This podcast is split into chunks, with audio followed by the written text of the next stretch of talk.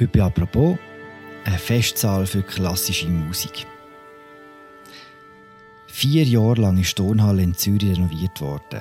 Jetzt ist sie wieder offen und sie tönt ziemlich grossartig.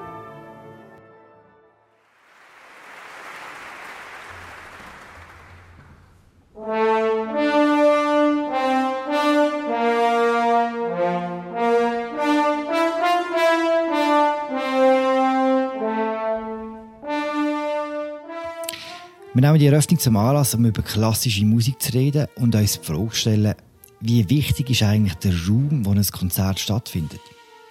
Mein Name ist Philipp Loser und mir zugeschaltet ist Kulturredaktorin Susanne Köbler und das ist eine neue Folge von «Apropos» im täglichen Podcast vom Tagesanzeiger und der Redaktion Tamedia.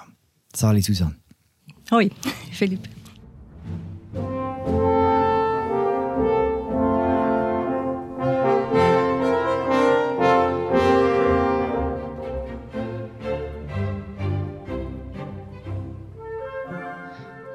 Susanne, was haben wir da gehört? Ja, das ist der Auftakt zum Eröffnungskonzert der Tonhalle mit Maler Symphonie Nummer 3. Tonhalle Orchester Chefdirigent Pavo Järvi. Ja, genau, so hat es tönt. In deiner Besprechung hast du nachher Folgendes geschrieben, das ich jetzt vorlesen auf Hochdeutsch. Zwischen Paukendonner und Piccolo-Gepiepse entsteht hier tatsächlich eine Welt, eine wilde, stille, wahre.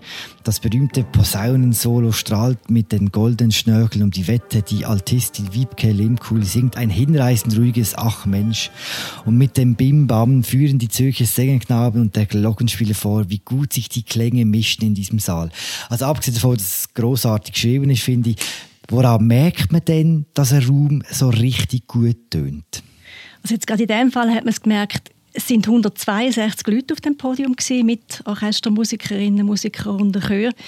Und man hat nie das Gefühl gehabt, es ist zu laut. Aber wenn die voll losgelegt haben, hat man immer das Gefühl gehabt, der Raum vertreibt das. Also der Klang verschlägt nicht, er wird auch nicht irgendwie matt oder flach oder so kartonmässig. Und das kann passieren. Also in einer schlechten Akustik tönt es, vor allem wenn es laut ist, tönt es nicht gut. Oder also, dass man das Gefühl hat, oh, ich will jetzt gerne Europax oder so. Und das ist, das ist überhaupt nicht der Fall. Und merkt das auch Laien oder muss man da wie als Ort dafür haben? Ich glaube, das merkt man auch als Laie. Vielleicht kann man nicht im Detail sagen, an was das es liegt, aber man merkt einfach, in diesem Ton ist es einem wohl oder in diesem Ton wird es einem irgendwie zu eng. Es ist fast ein physisches Gefühl, das man, das man kann haben kann, wenn es nicht gut tönt. Die Tonhalle ist ja schon recht alt. Sie ist 1895 eröffnet worden. Und von Anfang an war die Akustik recht gut. Gewesen. Habe ich gelesen, auch bei dir. Kannst du uns etwas über die Geschichte der Tonhalle erzählen? Äh, auch für die Stadtgeschichte von Zürich ist das ja ein sehr wichtiger Ort, oder? Genau, also das ist ja eigentlich bereits die zweite Tonhalle. Die erste ist am Bellevue gestanden, im alten Kornhaus. Und die war offenbar eine ganz miserable Akustik hatte. Also das ist ja nicht als Konzertsaal gedacht, sondern eben als, als Kornhaus. Und dann hat man die Tonhalle gebaut, 1895, Eröffnungskonzert unter der Leitung von Johannes Brahms, wo man dann zu seinen Ehren ein neues Deckengemälde aufgemalt hat. Und der Brahms war gar nicht begeistert, weil er gefunden hat, er lebt zu all diesen toten Komponisten, da gehören ja gar nicht her. Und es ist tatsächlich so, dass die Akustik berühmt war. Aber die Tonhalle hat sich natürlich wahnsinnig verändert jetzt seit 1895. Also zuerst hat sie äh, noch so Türmchen und so einen, einen Tanzpavillon vorne raus, wo man schon längstens abgerissen hat. Dann hat es 1839 hat man so ein Kongresshaus angebaut. Dort ist dann das Foyer dazugekommen. Und man hat den ganzen Saal, der drin war, also das Deckengemälde hat man lassen, aber den ganzen Rest hat man grau übermalt, also grau-beige, weil man gefunden hat, dass vorher, das ist irgendwie zu farbig und zu goldig und ich weiß nicht. Und es hat dann nachher immer wieder Umbauten gegeben. Es hat zum Beispiel vor ein paar Jahren hat man das Parkett neu gemacht und hat es verleimt. Vorher war es so schwimmend verleiht und dann hat man es verleimt. Mhm. Und das ist etwas von dem, was man jetzt wieder rückgängig gemacht hat. Also jetzt ist es wieder schwimmend verleiht und das überträgt die Schwingungen vom Podium in den Saal. Das heißt Jetzt merkst du wieder unter den Füßen, wenn Bass spielen, dass es vibriert, der Boden. Und mhm. auch das hat irgendwie einen, Einfluss auf den Klang. Also wirkt das näher und eben auch physischer. Sie mag Musik nur, wenn sie laut ist, wie es äh, beim Grönemeyer ja heisst. Äh, Tonhall ist jetzt vier Jahre lang restauriert worden. Was war überhaupt der Anlass für die Restauration? Ja, der Anlass ist einerseits sind, sind Sicherheitsfragen gewesen. Also man hat eigentlich jeden Abend für polizeiliche Sondergenehmigung gebraucht, dass man überhaupt hat dürfen spielen, weil mit Notausgängen und, und, und all die Sachen, das ist natürlich überhaupt nicht mehr State of the Art gewesen. Und dann ist es eben auch so gewesen, dass durch all die verschiedenen Umbauten ist der Saal auch einfach, einfach verstellt gewesen. Also man hat zum Beispiel gemerkt bei der Beleuchtung, dort hat man den Kronleuchter gehabt und nebendran so etwas wie so eine Baustellenbeleuchtung. Und kreuz und quer durch den Saal sind Drähte gewesen, einfach, damit man irgendetwas gesehen hat überhaupt. Jeder hat einfach nochmal etwas reingehängt. Dann hat man dann irgendwann das Graubeige von 1939 einfach auch nicht mehr so schön gefunden und hat sich überlegt, wie es schwer, wenn es wieder so wäre wie 1895. Was haben Sie denn ganz genau gemacht bei der, bei der Restauration? Also im Saal sieht man sehr deutlich. Also sie haben die alten Farben wieder geholt. Die Säulen haben wieder Stuckmarmor, es ist wieder goldig, es ist wieder, wieder sehr, sehr schön und gleichzeitig nicht so knallig. Also sie haben nicht ganz alles gemacht, sondern sie haben so, so Figürli und, und Büsten haben sie nicht mehr rekonstruiert, sondern es ist so sage jetzt mal, auf eine heutige Art wieder zurückgebaut auf den Originalzustand. Da hat auch die Denkmalpflege wirklich äh, sehr viel und sehr gute Arbeit gemacht. Und was sie auch gemacht haben, ist eben das ganze Beleuchtungschaos und so wieder ein bisschen geordnet. Und wie so oft bei Restaurationen ist alles viel teurer geworden, als man denkt. Ja, viel ist, viel ist Frage der Definition. Also es ist äh, Stimmvolk hat angenommen 165 Millionen Baukredit. Und da ist ja nicht nur um den Saal gegangen, sondern das ist die ganze Renovation von Tonhalle und Kongresshaus. Also das ist eine, riesige Geschichte gewesen. Und im Laufe des Bau ist dann tatsächlich noch so rund 10 Millionen Nachkredit hat es noch gebraucht. Das hat vor allem damit zu tun, dass einfach gewisse Sachen erst entdeckt worden sind während dem Bau. Also Asbest zum Beispiel hat man müssen sanieren und ja, und dann hat es auch noch eine gewisse Planungsunschärfe gegeben. Das, also das ist so Wort, das man gehört hat. Das hat dann kurz schon mal für einen gewissen Ärger gesorgt. Aber es ist nicht ganz so schlimm wie bei der Elbphilharmonie. Richtig fertig geworden ist Tonhalle ja erst jetzt, wo die neue Orgel drin steht. Kannst du uns etwas über die Orgel erzählen? Genau, also es, das, was man auf den ersten Blick sieht bei dieser neuen Orgel, ist, dass sie wieder in die Orgelnische passt. Also es hat hinten am Podium hat so eine Nische und die Orgel vorher, die ist so daraus herausgewachsen gewesen. Also die ist eigentlich aufs Podium gekommen. Und die jetzt, die hat wieder Platz in dieser Nische. Und dadurch hat es mehr Platz für die Musiker. Es hat, äh, der Raum wirkt grösser und man sieht auch die Form des Raums wieder. Die hat man vorher gar nicht mehr so richtig gesehen.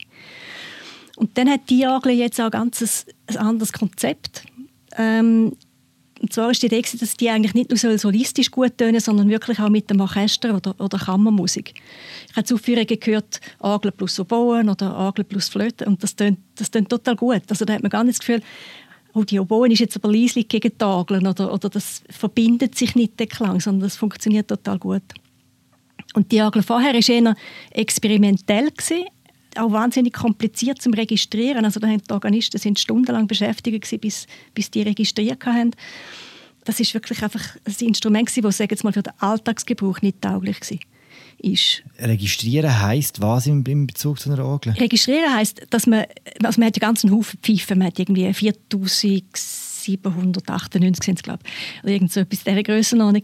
Und die tönen natürlich nicht alle gleichzeitig, sondern man muss den Organismus immer einstellen, jetzt brauche ich das Register oder das Register. Also jetzt will ich mehr, mehr von den tiefen Pfeifen oder jetzt will ich mehr Holzbläserklänge oder Blechbläserklänge. Und, und das muss man jedes Mal einstellen.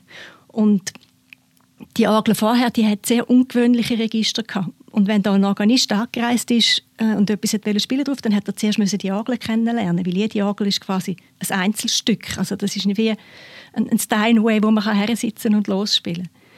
Und die Orgel jetzt ist äh, einfacher zu bedienen, für, auch, für, auch wenn man sie nicht so gut kennt. Das heißt, wenn man jetzt allein mit einer Oboe zum Beispiel ein Konzert machen kann man bei der, äh, beim Registrieren viel weniger Pfeifen anwählen und dann ist es auch leislicher, zum Beispiel, dass ich, dass, dass ich jetzt auch als Laie daraus komme. Okay. Genau. Während der Restauration ist ja das Tonhallorchester im Kreis 5 untergebracht in der, in der Maghalle, also an einem sehr urbanen Ort. Hat sich der Ort auch auf das Spiel von diesem Orchester ausgewirkt? Ich nehme an, du hast ja ein paar Konzerte gehört dort, oder? Ich habe viele Konzerte gehört dort. Ich hätte gerne noch viel mehr Konzerte gehört dort. Ich, ich finde es nach wie vor unglaublich schade, dass die Tonhalle Mag nicht mehr gibt. Ich habe es schon viel mal geschrieben, ich sage es jetzt auch nochmal. es ist ja wirklich eine, eine Notlösung ein Provisorium. Man hat das in, in einer Industriehalle hat man so einen Holzkasten gebaut. Es war auch ein Akustiker vor Ort gewesen Und das Ganze hat irgendwie so ja, gut 10 Millionen gekostet. Also etwa so viel wie der Nachtragskredit jetzt beim Umbau für die Restaurierung Tonhalle Kongresshaus. Also sieht man, es ist wirklich eigentlich ein, ein spottbilliger Konzertsaal gewesen. Und der ist, erstens ist er klanglich gut gewesen.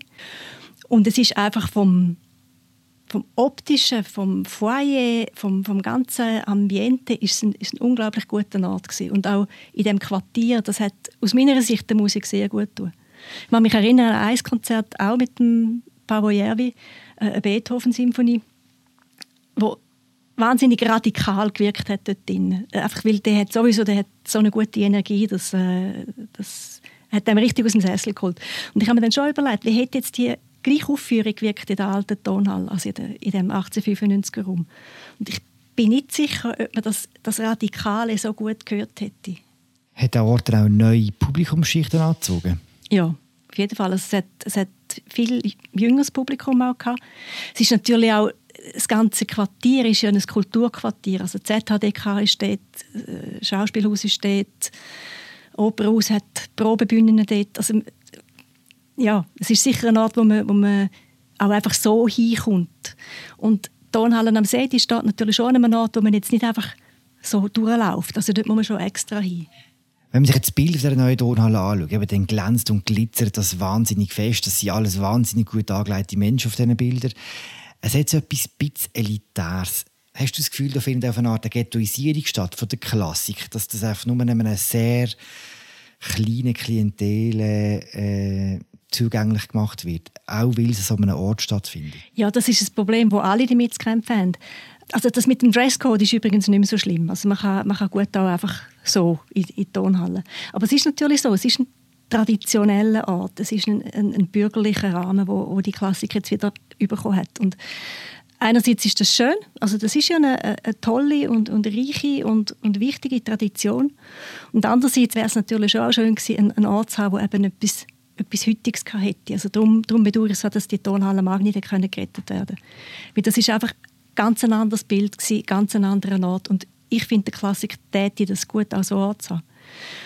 Jetzt ist es aber so, dass die Leute von der Tonhalle das natürlich ganz genau wissen. Also die, das ist ja nicht so, dass die selber äh, quasi noch in 1895 stehen geblieben wären, sondern die sind durchaus von heute. Und die überlegen sich jetzt natürlich schon, wie man diesen Ort kann beleben kann. Also zum Beispiel ein Foyer sollte sicher lebendiger werden, dort ist einiges im Tun. Sie probieren engere Kontakte zu schaffen zu Musikerinnen und Musikern. Und was auch ist, also es hat ja eine neue Terrasse gegeben. Vorher hat so vor dem Foyer haben sie so einen Gartensaal hergestellt in den 80er Jahren. Der hat jetzt das Architekturteam Bösch Diener wieder abgeräumt und jetzt sieht man aus dem Foyer wieder auf den See und es hat eine schöne Terrasse und die ist auch zugänglich von außen. Und ich denke, das, das ist schon eine Zugänglichkeit, die sicher hilft. Aber es passiert nicht von selber. Also mhm. es ist mhm. nicht so, dass, dass man einfach warten kann, dass die Leute kommen, sondern ich glaube, man muss schon etwas sich einfallen lassen. Wie konservativ ist denn die Szene, ist die Klassikszene? Ist das etwas, ist das irgendwie ein Ort, wo, wo du auch den Willen siehst für Veränderung oder ist das etwas, was sowieso ein bisschen gestrig ist und ein bisschen äh, halt sehr auf sich selber bedacht ist?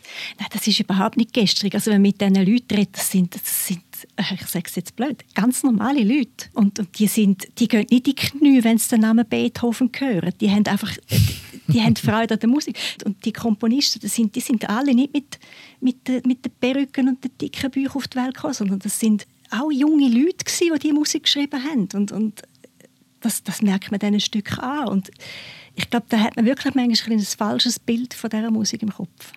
Also kommt die Schwelle noch ein bisschen runtersetzen, weil was ja auch wahr ist, dass man heute kein gutes Elternhaus mehr mit einer sehr sortierten Musikbibliothek braucht, um klassische Musik zu hören.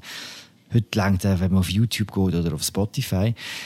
Kannst du uns ein paar Stücke sagen, die sich so für Einsteigerinnen und Einsteiger würden eignen würden, die mal einfach wo Lust haben, sich auf klassische Musik einzulassen? Also kommt natürlich immer darauf an, aus, aus welchem Mecke dass man kommt. Oder? Also wenn man jetzt vom Pop her kommt, würde ich mit Barock anfangen. Also Händel, Telemann, Bach. Weil das ist eine Musik, die eigentlich ganz ähnlich funktioniert wie Popmusik. Also vom Bass aus denkt, mit, mit Patterns. Auch hohe Mannenstimmen, also das Falsett, wo man, wo man irgendwie im Pop häufig hat, das hat es dort auch gegeben, Countertenor und Kastraten, die es heute zum Glück nicht mehr gibt. Sehr rhythmisch dominierte Musik. Also dort, dort kann man eigentlich reingumpen und hören. Und wenn man jetzt eher, sag jetzt mal, von der, von der Filmmusik vielleicht herkommt und so ein eher das Bombastische gewöhnt ist, äh, dann kann man sogar mit Wagner anfangen. Oder, oder wie wir vorher gehört haben, mit Mahler. Das geht wunderbar. Mahler ist eigentlich einer, der so ein alle Klänge aus seiner Zeit sagen wir, zusammengebastelt hat. Also da hast du vom, vom Jahrmarkt über, über irgendwelche äh, Naturmusik, äh, über, über Tanzmusik, über Kletzmer, da ist eigentlich alles drin. Und wenn du sagst, Spotify, Spotify ist super, aber live ist besser. Ja, in diesem Fall bis bald in der Tonhalle, Susanne. Merci für das Gespräch. Danke dir. Wunderbar, das war es für diese Woche mit «Apropos» im täglichen Podcast vom Tagesanzeiger und der Redaktion der Media. Die Sendung wird moderiert von der Media Gabatuller und von mir, Philipp Loser. Gastmoderation Annik Kossmann, Laura Bachmann. Produktion Laura Bachmann und Vivian Kuster. Wir hören uns nächste Woche wieder. Macht's gut. Čau, Zusammen.